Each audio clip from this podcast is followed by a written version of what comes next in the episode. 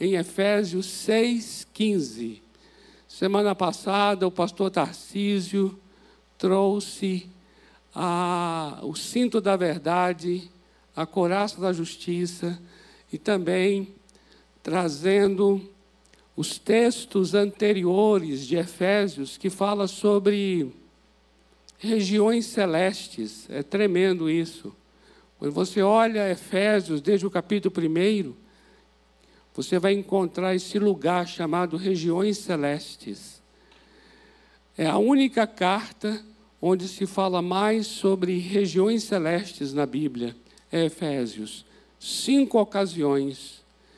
E nessas cinco ocasiões, está falando que este lugar é um lugar em que nós fomos abençoados com toda sorte de bênçãos. É um lugar que fala que é onde o Senhor Jesus Cristo está assentado, à direita de Deus Pai, muito acima de principados e potestades. Mas não somente Ele, diz também lá que nós que ressuscitamos juntamente com Ele, também estamos assentados nesse lugar, muito acima de principados e potestades. E mais ainda, diz que será através da igreja que a sabedoria de Deus será conhecida nas regiões celestes diante de principados e potestades. E aí, quando chega o capítulo 6, vai falar que a nossa luta não é contra carne, não é contra sangue, mas é contra principados, potestades, dominadores deste mundo tenebroso, forças espirituais da maldade nas regiões celestes. Então é tremendo quando você observa que existe um lugar, um lugar, e é um lugar espiritual chamado regiões celestes. E espelhando com as regiões celestes, existe a terra, que também é formada de regiões. Eu queria que você pudesse entender isso, viu? Que a coisa é muito interessante, fascinante e profunda, viu? As regiões celestes é como se estivesse espelhando com a terra porque aqui também, aqui também entre nós existem regiões, lugares, territórios. E existem domínios espirituais em territórios. Por isso você encontra determinados lugares onde se tem mais tráfico de drogas, você encontra lugares onde você tem uma concentração mais de violência, por causa, um, lugar mais de prostituição, são áreas, são, são regiões que espelham essa realidade espiritual, esse paralelo com o mundo espiritual. E é neste lugar que é o verdadeiro lugar de batalha. A nossa batalha não é na internet, a nossa batalha é nas regiões celestes. Amém? É lá que é a nossa guerra. Portanto, as nossas armas, elas são de caráter espiritual, elas são de natureza espiritual. E é exatamente isso que estamos aqui compreendendo a partir da armadura de Deus. Deus então está dizendo assim: vistam-se de todo o meu armamento. E o armamento é esse, como nós começamos a ver na semana passada. É a verdade do cinto, é a justiça da coraça. E hoje, o versículo 15 diz assim: calçai os pés com a preparação do evangelho da paz. Calçai os pés com a preparação do evangelho da paz. Calçai os pés é, está falando de das, das sandálias, né? Porque o soldado tinha uma espécie de uma sandália mesmo, né? Que amarrava no pé. E aqui o apóstolo Paulo está ensinando que essa peça, essa sandália, esse calçado, ele está associando com a pregação do evangelho da paz. Eu entendo que Paulo, acredito eu, tem na sua mente Isaías 52, 7. Veja aí, Isaías 52, 7, que diz assim: que formosos são sobre os montes os pés do que anuncia as boas novas, que faz ouvir a paz. Olha que coisa linda. Com certeza, viu? Vou dizer uma coisa aqui.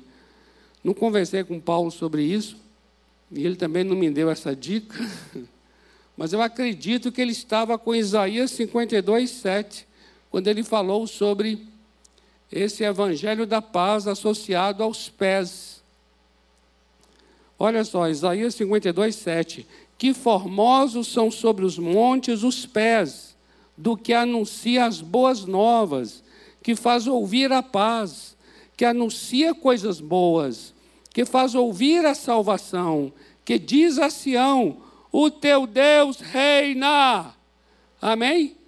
Olha quão formosos são os pés daquela pessoa que sai para anunciar a paz, para chegar e dizer assim: olha, anunciar, e aqui diz, ó, anunciar a paz, anunciar coisa boa, anunciar salvação e dizer: o teu Deus reina.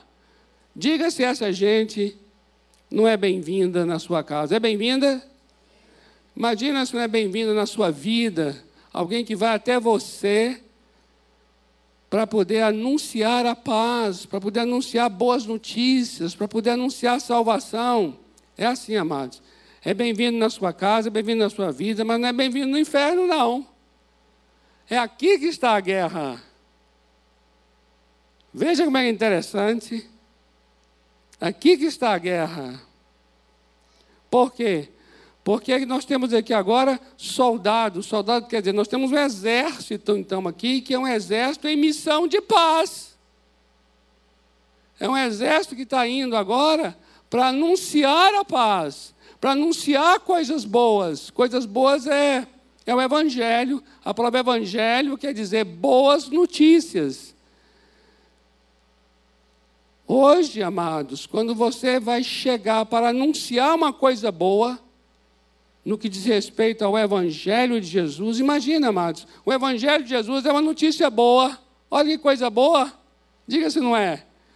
Imagina você chegar e dizer assim: olha, você estava condenado, mas não estará mais, porque a tua condenação teve alguém que levou sobre ela, para que você não seja condenado. É uma boa notícia ou não é? Imagina alguém chegar para você e falar assim: ó, sabe essa dívida enorme que você tinha? Já foi paga. Não é uma boa notícia? Agora, por que, por que há uma hostilidade diante de uma notícia boa? É porque é uma guerra espiritual. Não é uma guerra contra pessoas. A pessoa quer saber, sim, que a sua dívida foi paga. Para ele será muito bom ouvir de que há perdão. Imagina você chegar num lugar para dizer assim: ó, eu estou aqui para orar por você, para que você seja curado daquela dor, daquela doença que você traz no seu corpo agora. Eu quero te abençoar, eu quero fazer uma oração para você ser curado.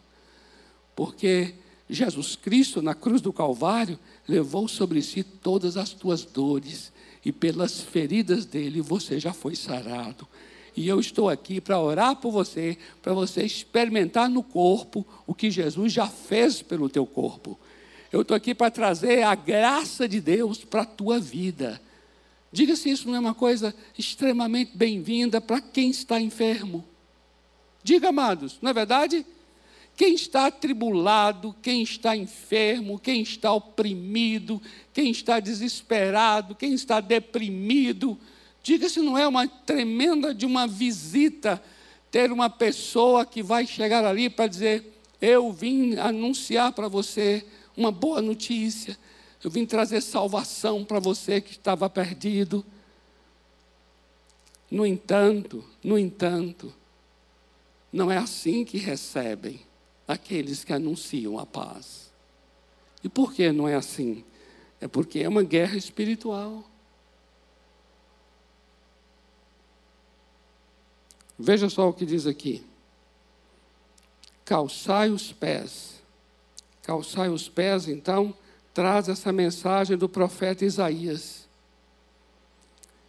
Agora veja o versículo prosseguindo, dizendo assim: calçai os pés com a preparação. É com a preparação do Evangelho da Paz. O que isso quer dizer? Isso quer dizer que o Evangelho da Paz, da paz é um evangelho que prepara. É a preparação do evangelho. Então, o evangelho da paz é um evangelho que coloca as pessoas em prontidão. Presta atenção nisso aqui, que esse negócio é lindo demais. Presta atenção nisso aqui. Quando a Bíblia está dizendo assim, calçai os pés com a preparação do Evangelho da paz, ele está anunciando que o Evangelho da paz tem uma capacidade de preparar. Preparar quer dizer deixar a pessoa pronta, preparada. Em que sentido? Essa palavra usada aqui, é a palavra grega usada aqui, para preparar, não está querendo dizer de que eu tenho que estar equipado no sentido de preparado, no sentido de capacitado. Não. Aqui, preparação tem o um sentido de alguma coisa foi preparada porque outra está chegando. Algo está sendo preparado para a chegada de alguém. Para você entender essa preparação do Evangelho da Paz, eu vou precisar aqui de uns textos dos Evangelhos. Primeiro, Mateus 3,3. Olha que lindo. Diz assim: Porque este, este é Jesus falando a respeito do ministério de João Batista, o profeta. Presta atenção nesse ministério de João, gente. Porque este é o referido por intermédio do profeta Isaías, voz do que clama no deserto: preparai, olha aqui a palavra, preparai o caminho do Senhor, endireitai as suas veredas. Olha só, todo todo rei, todo rei havia esse hábito e esse costume. Todo rei que ia fazer uma campanha, que ia fazer uma visita a um povoado, ia fazer alguma campanha de alguma campanha bélica, né? alguma campanha de, de militar. Enviava antes pessoas para preparar o caminho. Preparar o caminho significa iria ver se, o, se havia uma estrada, um caminho viável, se esse caminho não tinha, sabe, desvios, buracos, árvores pelo caminho se não havia né, possibilidade de emboscadas, coisas desse tipo. Então, pessoas eram enviadas para preparar antes que chegasse esse rei. É nesse sentido que o ministério de João Batista se apresenta. Porque o ministério de João Batista é dito aqui pelo profeta Isaías que antes que chegasse o rei, antes que o Messias viesse, ele enviaria um profeta para preparar o caminho.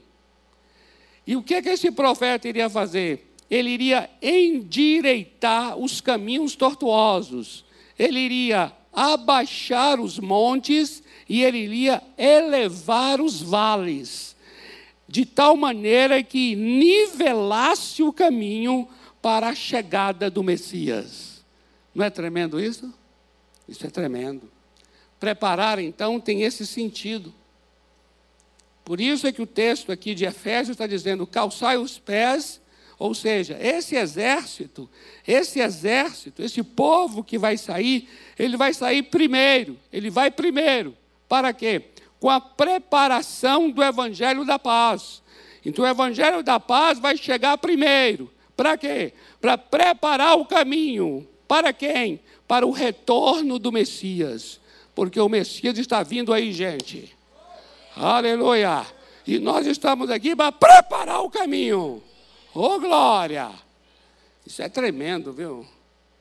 Isso é tremendo. É tremendo você entender esse papel, essa função, porque é uma função sinalizadora para a chegada do Messias. Portanto, é uma função profética. E o que fez João Batista? João Batista levou o povo, ele começou a pregar o quê? O arrependimento. Isso quer dizer então que arrependam-se dos seus pecados, confessem seus pecados. Por quê? Porque o Messias está vindo. E aí aconteceu que aqueles discípulos que, discípulos que seguiam João, quando chegou o Messias, João então fala assim: está aqui a minha missão. Agora eis aqui o Cordeiro de Deus que tira o pecado do mundo. Agora podem segui-lo, porque essa é a sua missão.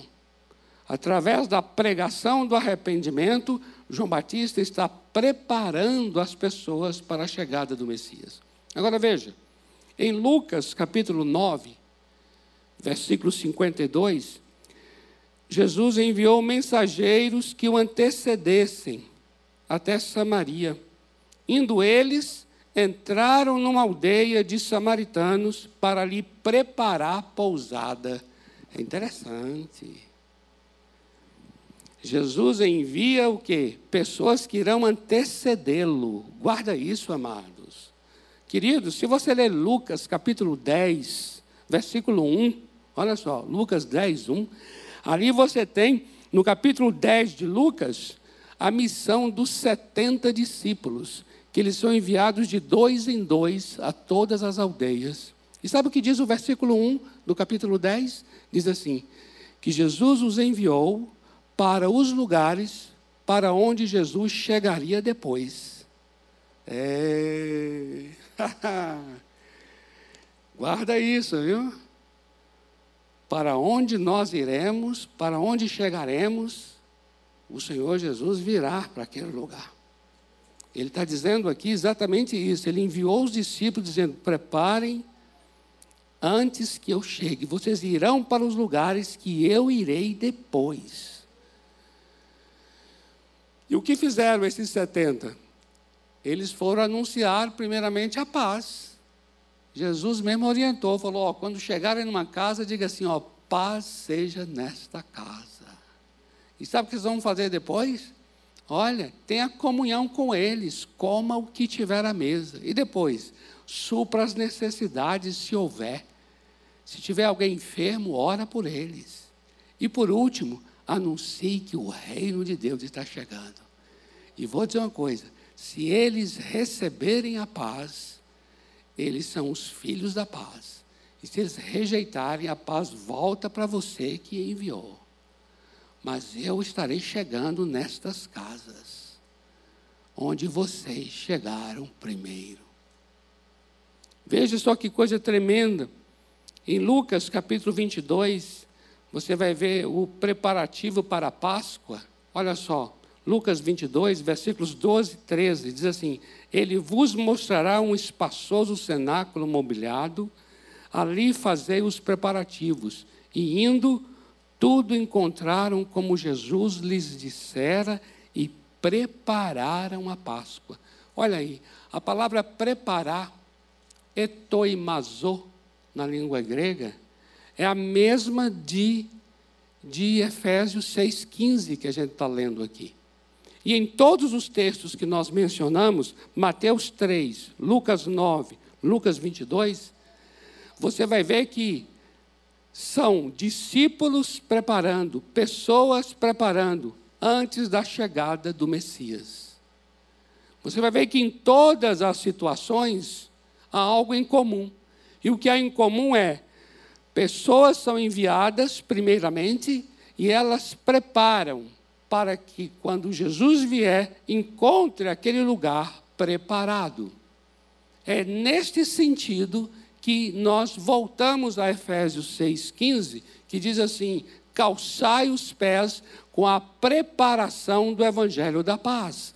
Ou seja, quando nós vamos anunciar o Evangelho da paz, o que estamos fazendo é preparando as pessoas para a chegada do Messias. Nós estamos preparando as pessoas para a segunda vinda do Senhor. Nós estamos preparando as pessoas para a manifestação visível do Senhor. O que nós estamos fazendo é exatamente isso. E olha que coisa maravilhosa, porque a palavra usada aqui é shalom, paz, paz. Este evangelho é o evangelho da paz. Por que o evangelho da paz? Porque, queridos, não é possível você estar em paz com quem você tem uma dívida.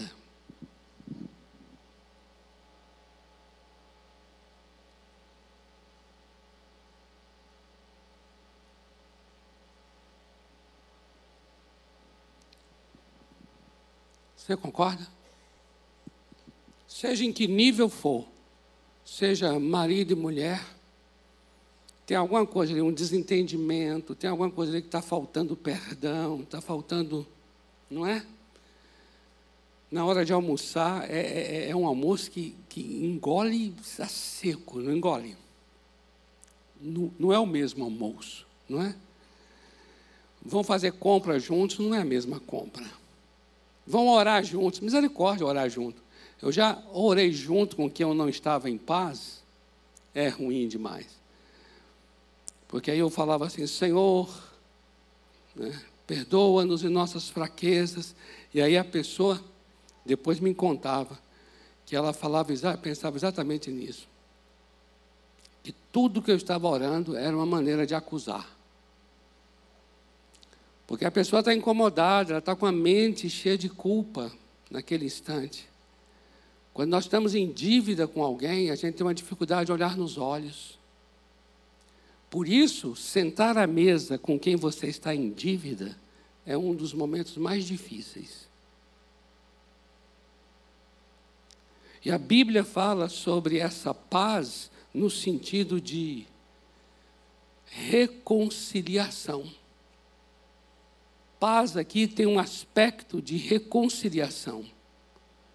E com isso a gente vai ter que então entender que este homem, esta pessoa, ela está distante daquele com quem deveria estar em paz. Esse homem, essa mulher, ele está distante. Ele está em inimizade. A Bíblia fala que nós, nós, por causa do pecado, por causa da separação, porque o pecado tem esse poder de separar, e é verdade, amados. Observa bem o que eu estou dizendo aqui. Quando você tem qualquer tipo de desentendimento, isso separa. Qualquer tipo de julgamento em relação ao outro também separa. Por quê? Porque é da natureza do pecado separar. Ele é, ele é separador na sua na sua constituição. O homem está em inimizade. A Bíblia fala que por causa do pecado nós somos inimigos. Agora você imagina, nós precisamos, nós precisamos estar em paz com aquele com quem temos uma dívida. Logo, torna-se extremamente necessário que seja resolvida essa dívida. Logo, torna-se extremamente urgente que seja resolvida essa inimizade. Logo, torna-se extremamente necessário que seja derrubado esse muro de separação. Porque eu não posso estar distante daquele que me criou. Eu não posso estar longe daquele que me deu origem, porque nisso está a minha morte, é eu estar distante da minha fonte. Amados, olha, não é possível eu estar distante de quem me deu origem, senão eu morro. A exemplo de uma planta, quando você arranca, você separa a planta da fonte que lhe deu origem. Logo, daqui a pouco ela morrerá. Há uma necessidade, portanto, de uma pacificação, de uma reconciliação. Aí eu vou para Efésios capítulo 2, no versículo 14, diz assim: Porque Ele, Ele é a nossa paz. Esse Ele é a nossa paz é Jesus. Observa o verso 13 que diz assim: Em Cristo Jesus, vocês que estavam longe foram aproximados pelo sangue. O que isso quer dizer? Isso quer dizer que a morte de Jesus, o seu sangue derramado, trata-se de quê? De uma dívida que foi paga. Porque a Bíblia diz em Colossenses capítulo 2, versículos 14 e 15, de que o escrito de dívida que havia contra nós, o próprio Senhor Jesus tomou aquele escrito e cravou na cruz do Calvário, pagando a nossa dívida. E qual é a dívida? É a morte. Porque o salário do pecado é a morte. Ele então paga paga o que, a o que o pecado exige. O pecado exige a morte. Jesus então paga essa dívida, morrendo em nosso lugar. O escrito de dívida que havia contra nós, ele crava e cancela na cruz. Portanto, ele é a nossa paz. E sabe o que vai acontecer? Olha só aqui. Efésios capítulo 2 ainda, agora veja o versículo 15 que vai dizer assim, o versículo 14 diz que Ele é a nossa paz. E no versículo 15 diz: Ele fez a paz. Na cruz do Calvário, Ele fez a paz. Quando diz Ele fez a paz, isso quer dizer que a paz foi algo que foi feita. Olha que coisa interessante. Jesus ele realizou a paz, ele executou a paz. Ele é o filho da paz. Primeiro, ele é a paz. Segundo, ele fez a paz. Ele fez a paz por quê? Porque ele morre. Ele fez a paz por quê? Porque ele paga com sangue a dívida.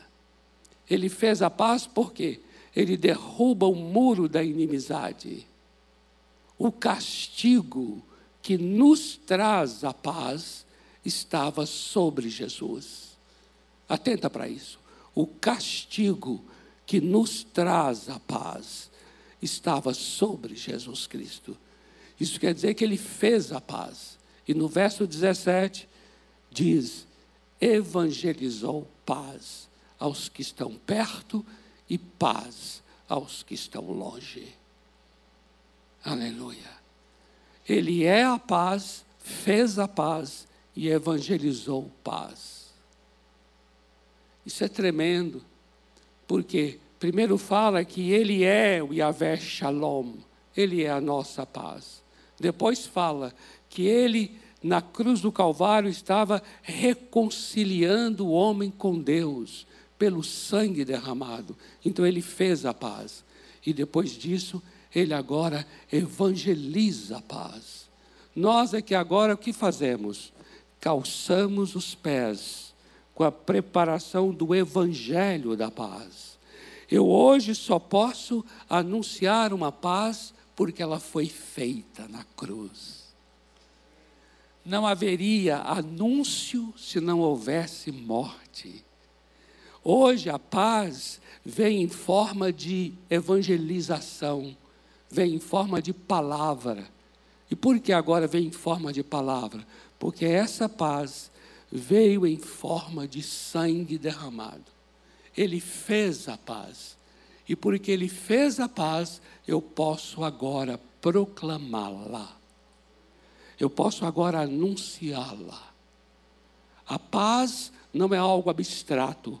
A paz é um ato de morte ele fez. Isso é tremendo. Por causa disso é que tem Romanos 5:1, que diz assim: Justificados, pois mediante a fé temos paz com Deus.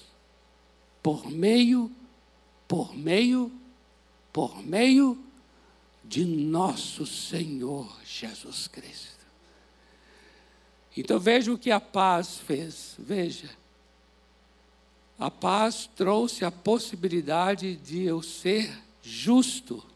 Olha só, o ato de Jesus, ele fez a paz, isso me tornou uma pessoa justificada. Quer dizer o quê? Que agora eu posso me aproximar Agora eu sou visto por Deus como um homem justo. E o homem justo pode se aproximar. Jesus Cristo, ele morreu a minha morte, tomou sobre si o meu pecado, ele que não teve pecado, fez-se pecado por mim, para que nele eu me tornasse justiça de Deus. Aí agora, justificado, eu tenho paz com Deus, mediante o Senhor Jesus Cristo, por meio dele. Amém? E agora, veja só a coisa linda, presta atenção nisso aqui. Agora acontece comigo, segundo aos Coríntios 5, 18 a 20. Olha que coisa maravilhosa. Então veja só. O que ele fez, Efésios 2. E baseado no que ele fez, o que ele me tornou, Romanos 5. Aconteceu comigo. E por causa de Romanos 5, meu, meu trabalho agora é segundo aos Coríntios 5, 18 a 20. Que diz o quê? Que diz ali que Deus estava em Cristo, reconciliando consigo o mundo inteiro. E depois que ele reconciliou na cruz, o que ele fez? Ele me confiou a palavra da reconciliação. Ele me deu agora, sabe o quê? O ministério da reconciliação. Logo, eu sou um embaixador de Deus e eu falo em seu nome. Por isso é que eu chego agora e vou anunciar o evangelho da paz, o evangelho da reconciliação, porque ele me deu a palavra da reconciliação. Então veja que coisa tremenda. Ele é a paz, por isso ele fez a paz. Observa isso. Ele é a paz, por isso ele fez a paz na cruz. Ao fazer a paz na cruz, ele então me justificou. Eu me aproximo agora, eu tenho paz com Deus. E como eu tenho paz com Deus agora, eu sou um embaixador dele. E eu agora anuncio e proclamo aos outros para que eles tenham paz com Deus para que eles se reconciliem com Deus, porque Ele agora me confiou a palavra e o ministério da reconciliação. Eu sou alguém agora que anuncio paz. Eu que antes não estava em paz com Ele, agora que estou em paz, Ele me transforma em alguém que serei agora um proclamador da paz. Por isso é que eu calço, eu calço os meus pés com a preparação do Evangelho da Paz. E eu posso chegar para as pessoas e dizer: olha, eu quero que o teu coração esteja preparado, tua casa preparada, que você se reconcilie com Deus, porque o Rei está voltando. Oh, glória! Uhul! Amém! Vamos ficar em pé? Ô oh, glória! Pessoal do louvor aqui nos ajude. Ô oh, glória! Eu pedi os irmãos aqui para nos ajudar com aquele cântico lá do, do, do nome de Jesus, a palavra e poderoso é invencível e é aquele lá. Ô oh, glória! Uhul!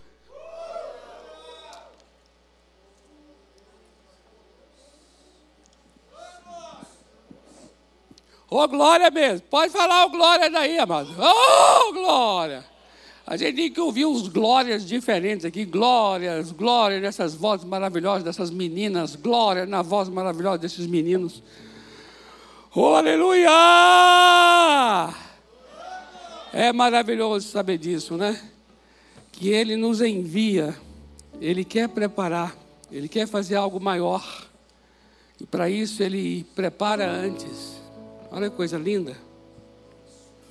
Para isso ele envia pessoas, para isso ele, sabe, envia seu espírito, ministra. Ele fala assim: Ó, oh, você não está bem. Eu quero que você esteja bem quando você sentar à mesa. Eu não quero que você venha se consertar só quando sentar à mesa, porque quando você se consertar só quando sentar à mesa, o almoço vai ser conversa para consertar. Tem coisa pior que tem, é consertar problema enquanto come. Você já viu? Você já passou por essa? Eita, mas é chato. Você nem olha o arroz. Você nem sente o gosto do sabor do feijão. De tanto que fica ali ainda tendo que resolver coisa durante. Você nem enxerga o que comeu. Muito menos o sabor. Mas ele quer o quê? Ele quer chegar antes para dizer assim: olha, tenha paz. Volta. Reconcilia. Se arrependa. Para quê? Para quando for para a mesa, fale de assuntos mais profundos do que ficar consertando problemas. Eu vou dizer uma coisa, amados. Ficar consertando problema é assunto raso. Tanta coisa profunda para se falar durante a comunhão na mesa, não tem? Não tem? Veja aí, olha quanta coisa linda tem para conversar quando está à mesa. Mas para estar à mesa tem que estar em paz, tem que estar livre, tem que estar de bem com a outra pessoa. Diga, não tem? Tem. É assim também com o teu Deus. E ele chega cuidadosamente, envia pessoas para dizer assim: ó, volta para Deus, reconcilia-te, tenha paz com Ele. Você nasceu de Deus, você não pode estar distante dEle. Volta, reconcilia-te. Eu queria perguntar aqui nessa noite: será que temos alguém aqui que você vai dizer assim? Eu não sinto que eu estou em paz com Deus. Eu preciso de reconciliação. Se você hoje à noite entende assim, eu preciso de reconciliação. Levante uma das suas mãos assim, ó, dizendo: Eu quero voltar a ser amigo. Eu quero voltar a ser amigo de Deus. Eu quero me reconciliar com Ele. Eu quero, eu sei que Ele morreu por mim naquela cruz. E o seu sangue me aproximou, me aproximou dele. Então eu quero, eu quero ter uma vida próxima de Deus. Eu quero, eu quero orar por pessoas, seja aqui, seja em casa, que entende a necessidade e percebe claramente na sua vida que precisa, precisa, precisa voltar, precisa se reconciliar. Eu quero te abençoar agora. Pai, em nome de Jesus, onde estiver agora um coração que entende, entende com muita clareza e simplicidade que precisa voltar, que precisa reconciliar, que saiu da casa do Pai, mas precisa voltar.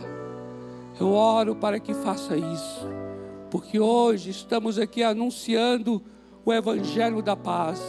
E este Evangelho da Paz agora veio a preparar este coração, preparar esta casa, essa família, Senhor.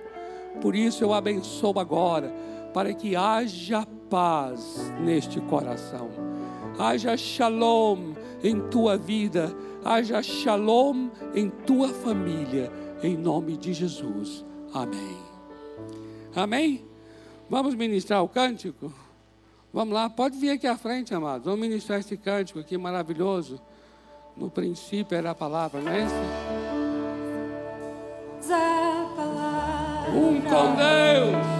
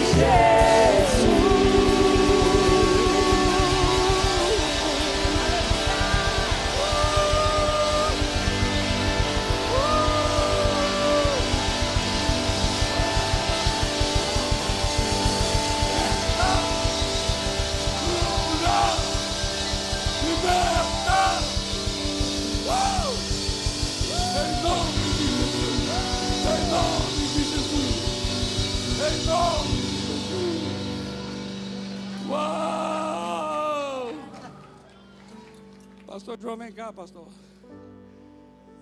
É... Ora por nós aqui, pastor. Em nome de Jesus, esse nome é poderoso. Coloca pessoas aí agora, pessoas que precisam de paz, de paz. Pessoas da sua casa, da sua família, colegas, amigos de trabalho. Coloca diante do Senhor esses nomes. Vamos orar para que chegue a paz, porque o Cordeiro está vindo, o Rei está voltando, e a paz precisa chegar antes preparando essas vidas, essas famílias para a chegada do Senhor. Deus, nós te louvamos porque tudo aquilo que o Senhor oferece, o Senhor também é. O Senhor é o sacrifício e o Senhor também é aquele que se sacrificou em nosso favor.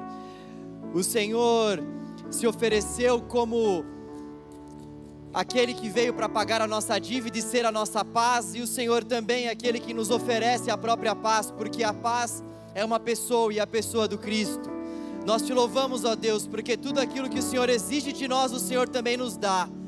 Nós te louvamos, ó Deus, acima de tudo, porque a paz pode ser encontrada nos nossos próprios corações, a saber, nos corações de todos aqueles que entregaram a sua vida a Jesus. Nós te louvamos, ó Senhor, porque nós sabemos que não foi por conta dos nossos próprios méritos que hoje em dia nós temos acesso à pessoa do Cristo e, portanto, à paz. Obrigado pela tua obra na cruz, Senhor, que nos possibilitou, nos dias de hoje, dizermos que nós temos paz. Nós queremos te clamar, ó Deus, em relação a todos aqueles corações que andam aflitos. Senhor, nós queremos te pedir, Senhor, para que o Senhor seja a paz daqueles que estão passando por momentos de turbulência. Nós queremos te pedir, ó Deus, para que o Senhor se revele como esse Deus pacificador, Senhor em meio às nossas casas que estão passando por situações de extrema aflição. Nós queremos te pedir, ó Deus, para que o Senhor estenda o seu braço de paz e acalme os nossos corações aflitos, Senhor. Nós queremos te pedir para que o Senhor seja a nossa paz nesses momentos de insegurança, Senhor.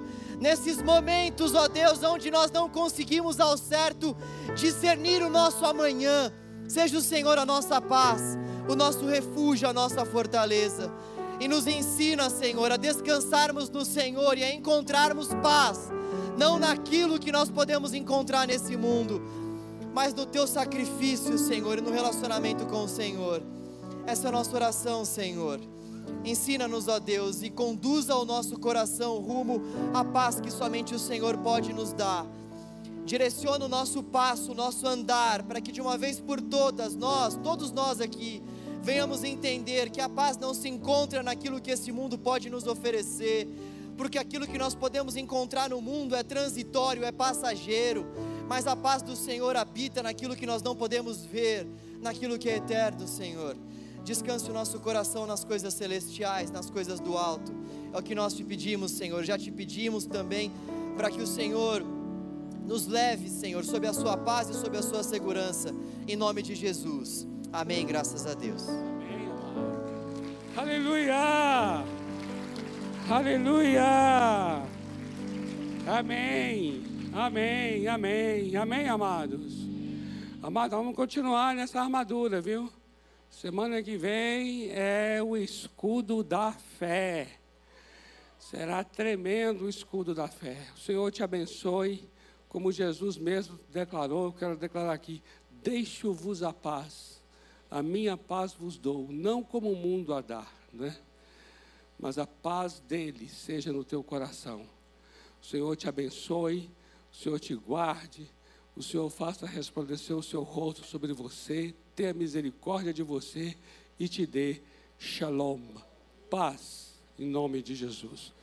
Abraça quem está perto de você, declara a ele assim: ó, a paz de Deus.